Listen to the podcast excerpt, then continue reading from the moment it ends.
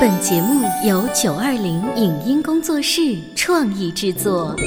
你有你的钻石金龟婿策略，我有我的全家海岛游计划。你扛着单反泡妞马不停蹄，我为孩子捕捉成长的美妙瞬间。你忽略我的魅力，我会证明这是谁的时代。你否定我的生活态度，我决定我的人生蓝图。帅哥俊男靠边站，有了宝宝的潮爸魅力更爆发。窈窕美女靠边站，有了宝宝的辣妈魅力更火辣。我是辣妈，不是老干妈，我为自己代言。我是潮爸，不是太阳能浴霸，我为自己代言。潮爸辣妈。本节目嘉宾观点不代表本台立场，特此声明。读书使人明理，读书让人进步。读书的好处人人都知道，却不是人人都能做到。有这么一组家庭，孩子爱读书的习惯反而影响到了父母。那么，读书对孩子内心世界的构建有什么帮助？为什么说读书不能先做笔记，而应该先通篇浏览？如何通过书中的角色扮演进行亲子互动？欢迎收听八零后时尚育儿广播脱口秀《潮爸辣妈》。本期话题：百本读书计划。欢迎收听八零后时尚育儿广播脱口秀《潮爸辣妈》。大家好，我是灵儿，我是小欧。今天直播间为大家请来了豆豆、小福的爸爸妈妈，欢迎。好，听众朋友好。嗯，大家好。两位都是特别爱看书的人，所以养的一双儿子呢，也是一个小书虫。嗯，在家里面，呃，像豆豆大一点，认识的汉字更多嘛，他已经开始啃大部头的。嗯，他从五岁开始看这种。纯文字的小说，他现在多大？七岁，七岁才七，那就是小学嘛，小学二年级，小学二年级嘛。他看了几十本这样的小说。你是说他五岁就开始？啊，五岁就五岁的时候就开始看一套叫《猫武士》那一套。哦，《猫武士》很有名，有二十四本，然后加上什么外传啊、外传、外传之类的，嗯之类的有。就是《猫武士》是这样，它分为不同的族群的猫，然后他们怎么开始争斗？哎，这都是我身边的邻居的小孩告诉我的。啊，除了。豆豆爱看这样子的连环的长篇的小说之外，弟弟呢？最近表现出的爱看书是？嗯，弟弟他的那个看书的热情就是比哥哥要晚一些，但是那个时候我没有催促他，一直等到就是可能到三岁的时候，他开始爱看书。嗯，那现在就看，每天都翻，每天都要看。两个儿子的这种阅读的计划是你们二位提前沟通，有意为之。还是怎么样？我觉得当时给豆豆开始看书的时候，没有想那么多。嗯，可能从他九个月开始，正是嗯，应该说胎教就有读书，但是真正开始给他养的这个习惯，我有意识的去培养。九个月，九个月的时候，我会开始，我记得哈，嗯，从那个时候开始有意识的去培养他这个习惯，给他每天都翻，就是你只让他翻书，翻那种布书那样子翻那种。啊，颜色很鲜艳的那些认图啊，那样子。嗯，然后可能真正到他，嗯，我非常非常重视这个事情的时候，可能到他两岁的时候。嗯，两岁的时候开始，嗯，给他看各种各样的绘本。嗯嗯，但是当时没有想那么多。就是可能看到三岁左右开始开始认字了。嗯，那你说非常非常重视，那我不知道怎么样体现出来这个叫非常非常重视是什么原因让你们觉得非常非常重视？是因为你们俩本来就是读书人，读书人 是文化人吗？其实没有，那个时候我觉得我们俩之间的阅读习惯其实并不是很好。哦，但是可是你老公是姜老师啊，姜老师他可能他每天我我其实很少看书，可能工作上会有很多需要去查书的时候会去查，但是。很少去有这种好的习惯，嗯，但是后来就是因为他特别特别爱看书，就是每天睡觉之前都养成这个习惯，所以从他两岁开始，我会有意识的去帮他挑选他感兴趣的或者适合他这个年龄段的这样的书。看了这样一年之后，我突然发现他认字了，哦，一个惊喜，真的是一个惊喜。嗯，所以他认字是因为你一开始照着那个绘本上面的汉字在在告诉他，我还没有只读。那么你没有只读，他怎么认识那个字儿的呢？就是他瞎看。他可能我读多了，他就哎，这个字像对应起来了，他认识一部分。嗯，到了那个阶段的时候，可能三岁左右，呃，我发现了认字了，我开始给他指读。嗯，呃，说到这儿呢，广播前的各位，我们来回忆一下最近一段时间在你床边的书，或者在你马桶边的书啊。啊，减肥三十六计。有多少人家里面现在都没书房了？嗯，你们家有书房吗？然后那个书现在布置，然后有多少人、嗯、会会进去那个书房？你们家读书的环境是什么样子的？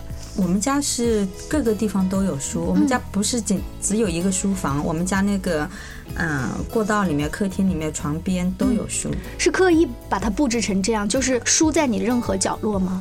我们的书有一个集中的地方，就是会有书架，但是我们跟他规定的是，你们看完书，你们可以放在哪些地方，但是看完之后再收回去。哦，所以我们来想象一个周末的早晨，你们全家一家四口都是安静的在阳光飘进窗户里面 都在读书吗？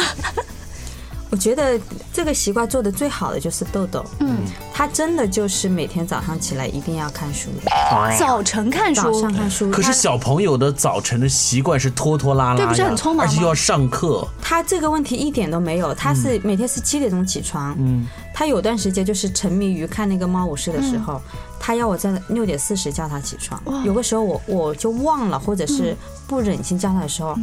他会生一下气，啊，没时间看书了，然后感觉哇还有五分钟，那我看五分钟吧，然后坐那里看五分钟才开始就刷牙洗脸，所以他那个动作是很快的，他根本就不存在早晨天呐！广播前呢，丹丹这番话真是想气死很多的爸爸妈妈。爸爸妈妈会说：“哎，真的是好儿子都是别人家的。好老公也是别人家，为什么呢？因为广播前现在有一些妈妈在频频的摇头说，我们家老公为什么只知道打游戏呢？哎，丹丹接触到的一些妈妈是不是也跟你投诉过，说为什么老公老是打游戏，不停的打游戏之后又影响了夫妻感情，又影响了亲子感情，然后很少像姜老师这样子还爱读书。我先给他套一个帽子，他这样回家不敢打游戏。啊、他也打游戏，他也看小说，嗯，我也有过这样的，我们俩也就这个事情说过很多次，是吧？对，但是我觉得我后来我去接纳他这这一点啊，首先你你要承认，就是说这是他的一个爱好，嗯，他工作完以后有权利在家里享受他这个爱好。接纳以后，他反而会觉得，哎，可能有的时候会稍微收敛一点，收敛。如果你老是去指责他，他反而会那个。就像小孩子一样，有一个逆反的心理。对，嗯。我们把目光再回到孩子读书上上面哈。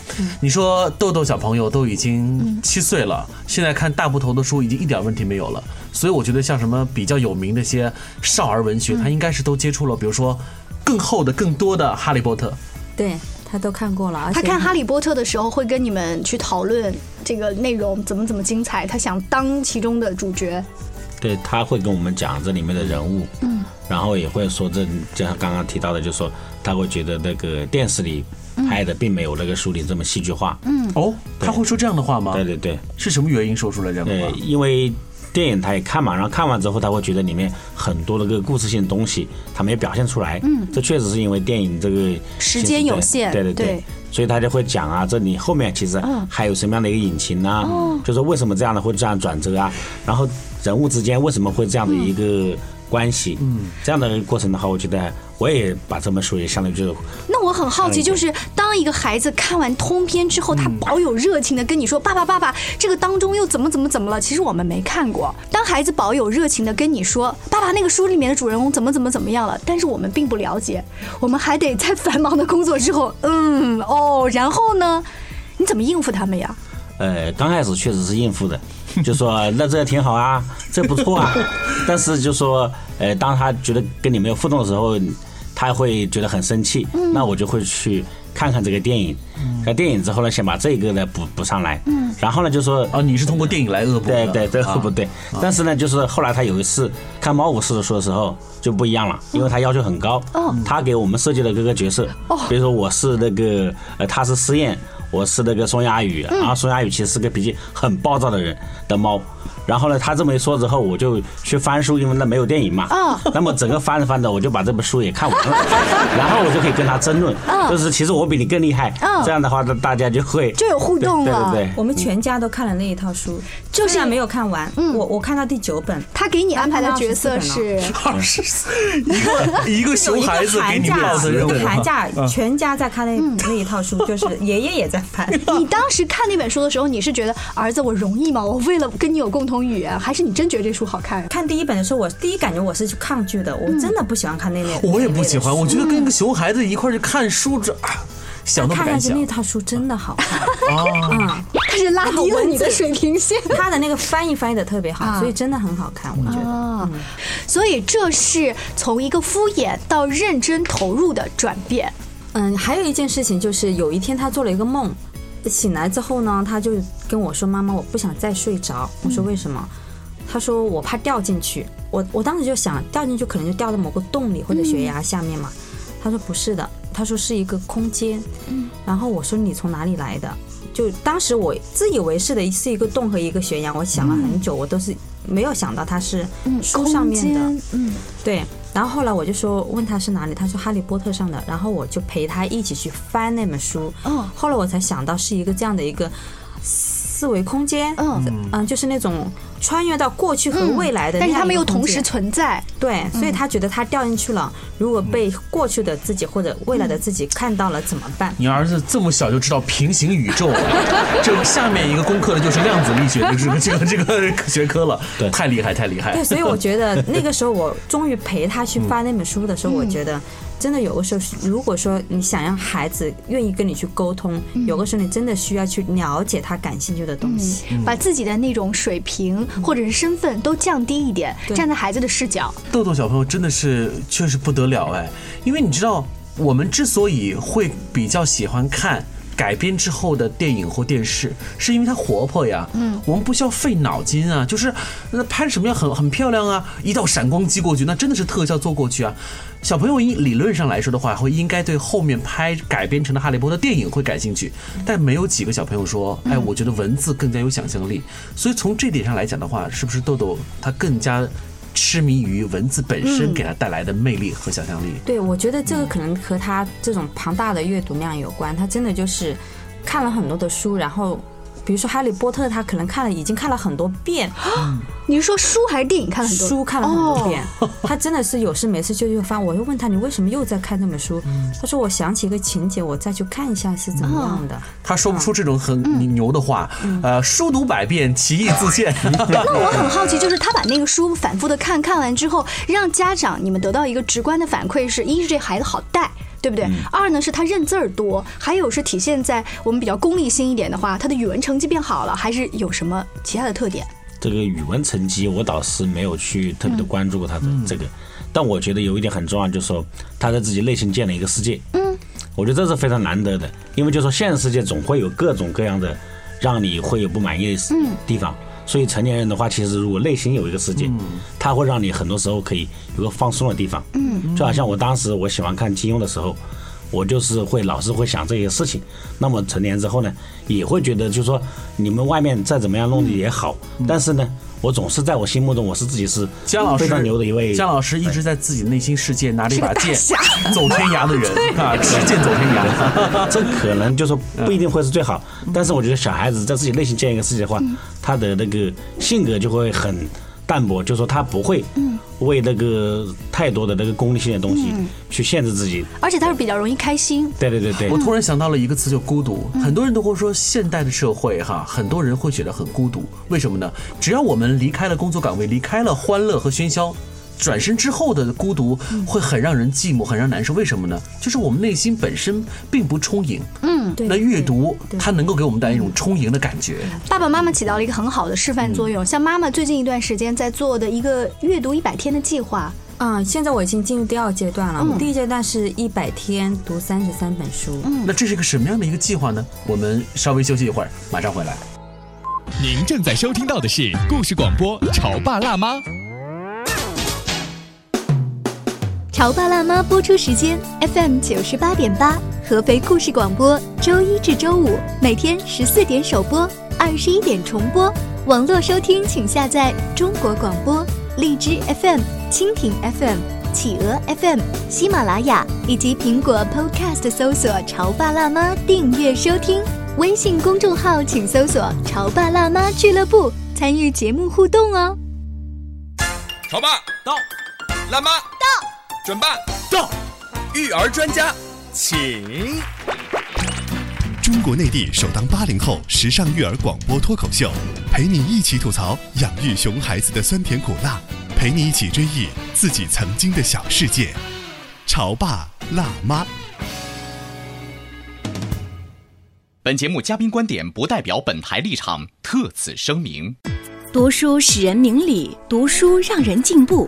读书的好处人人都知道，却不是人人都能做到。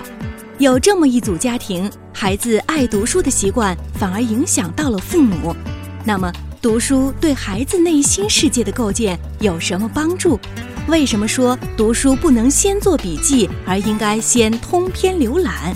如何通过书中的角色扮演进行亲子互动？欢迎收听八零后时尚育儿广播脱口秀《潮爸辣妈》。本期话题：百本读书计划。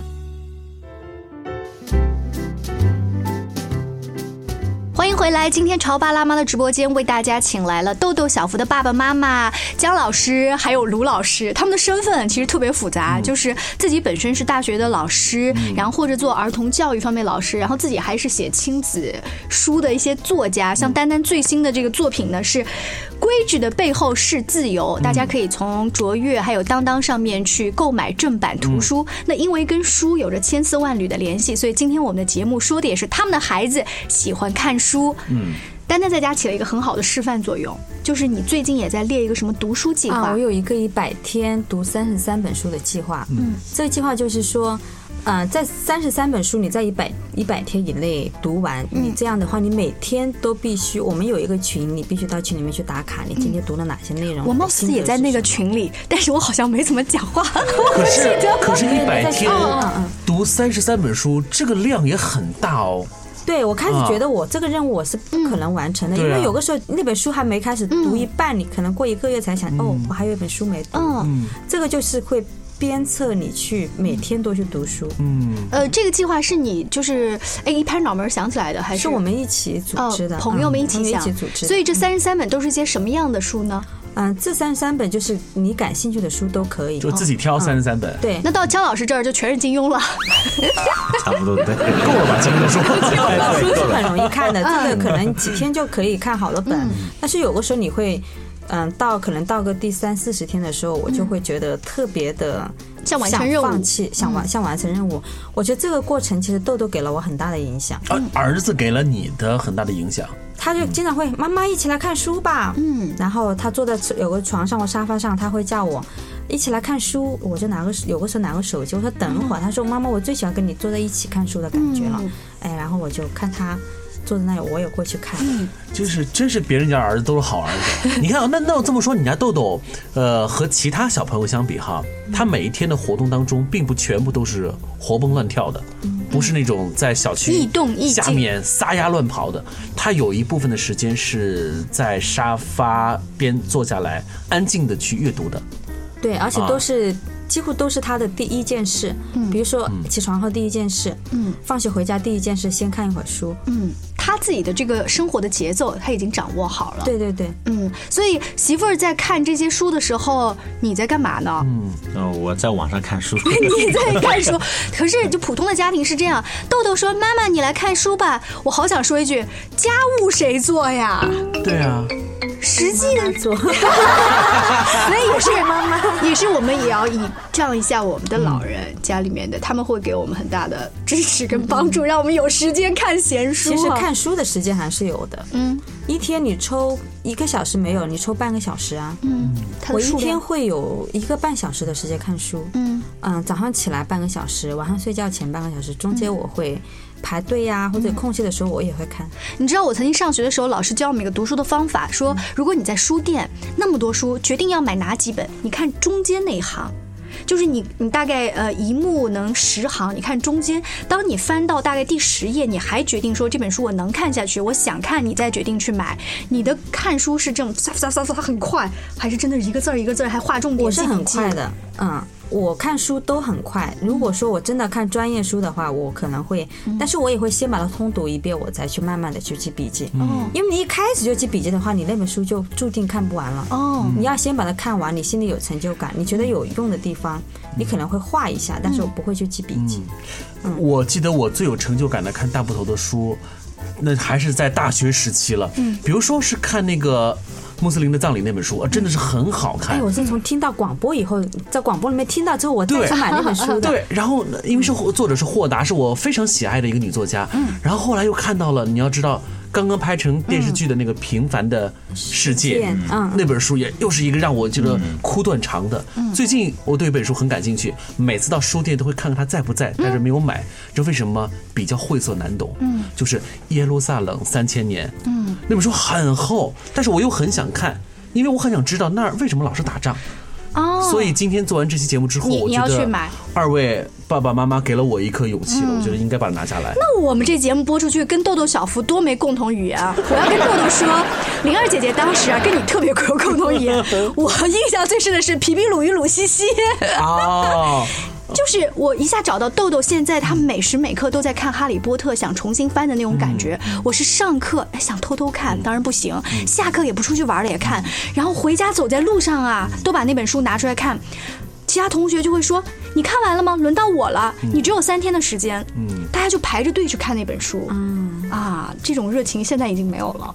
哎，我说起来，我想起今天早上一个事情。今天我要送他的时候，他说：“妈妈，我的包里面有一个神秘武器。”我说：“什么叫神秘武器？”他说：“你可以看一下。”嗯，我看了一下，里面有一本书。嗯，我就很担心他会变成那种上课会偷偷的去看小说那种，所以我没有直接指出来。我说：“你不要上课看哦。”我没有说你。没说这个话，我是问他，平常上课你哪有时间看这本书呢？嗯，他说我可以课间看啊。我说什么是课间啊？他说就是那个尖尖的课的一个尖尖的那个，他就给我开玩笑，你知道吗？所以我通过这样的一个启发，哎，他告诉我，我就在课间看。他说我如果说马上上课了怎么办？嗯，他说我会在打铃声，我就会把它收起来。哦所以其实这个过程我都没有用我自己的经验告诉他，你上课不能看书。可是你会过分的担忧吗？因为孩子他的这种忍耐性啊，包括你看，因为阅读会有一种兴趣嘛。课间的十分钟，铃声响我收起来，他还会不会老师上课说前面十分钟的时候，他沉浸在过往的这个思绪里？然后最后我是这么说的，哇，所有的问题你都答对了，通关。嗯，所以这样一鼓励他，其实哦，所以他那个时候其实很有自信的，他觉得我可以做到。嗯，其实如果我们老是去哎命令他、指责他、说教他，他可能反而会去哎，我能不能偷偷的去做一做？但是通过他自己思考出来的方式，我觉得他是更愿意去遵守的。哎，你看，当丹丹在说的时候，姜老师在旁边频频的点头，就是媳妇儿说的都对，媳妇儿这些方法都正确。作为男同胞，我一直点头，就发现一个小事情，就是丹丹老师作为一个妈妈，她做到了一点，就是她很想说你不要上课看，但这个“不要”两个字就她一直没有说出口。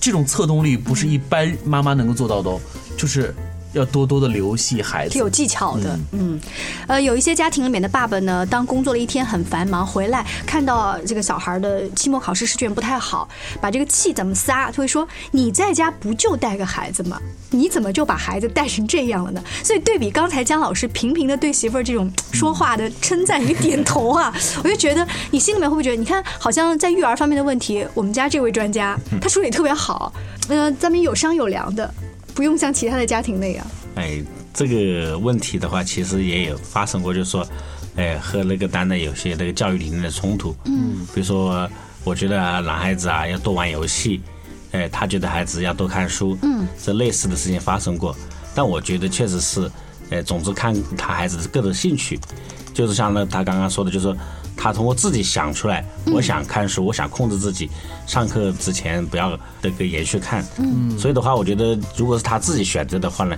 将来肯定比较比较好的效果。嗯，这也是为什么那个我后来就是会那个更加认同丹丹理念。我们很认同啊，我相信所有的妈妈都很认同一个爱阅读的一个男孩子。就拿《琅琊榜》来说，你说观众们，一个女孩子是喜欢那个爱看书、动脑筋的林叔哥哥呢，还是喜欢那个萌大叔呢？各有各的市场，好不好对对对啊？妈妈呢，显然是一个爱读书的人，然后她选择不同类型的书来读。爸爸呢，你知道家里是儿子，爸爸爱看的可能那种小说的感觉，科技类的、科幻类的就会影响儿子。你会在他挑书的时候给他一些指导，或者陪伴的时候有些不同的方法吗？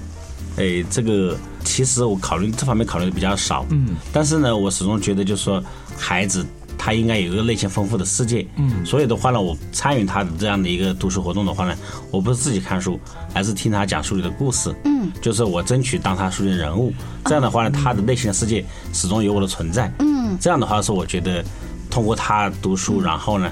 我的一个收获。哎，你们会交流吗？说爸爸，我最近在看《猫武士》，你在看什么呀？然后爸爸不好意思回答，说我在看垃圾小说。霸道总裁。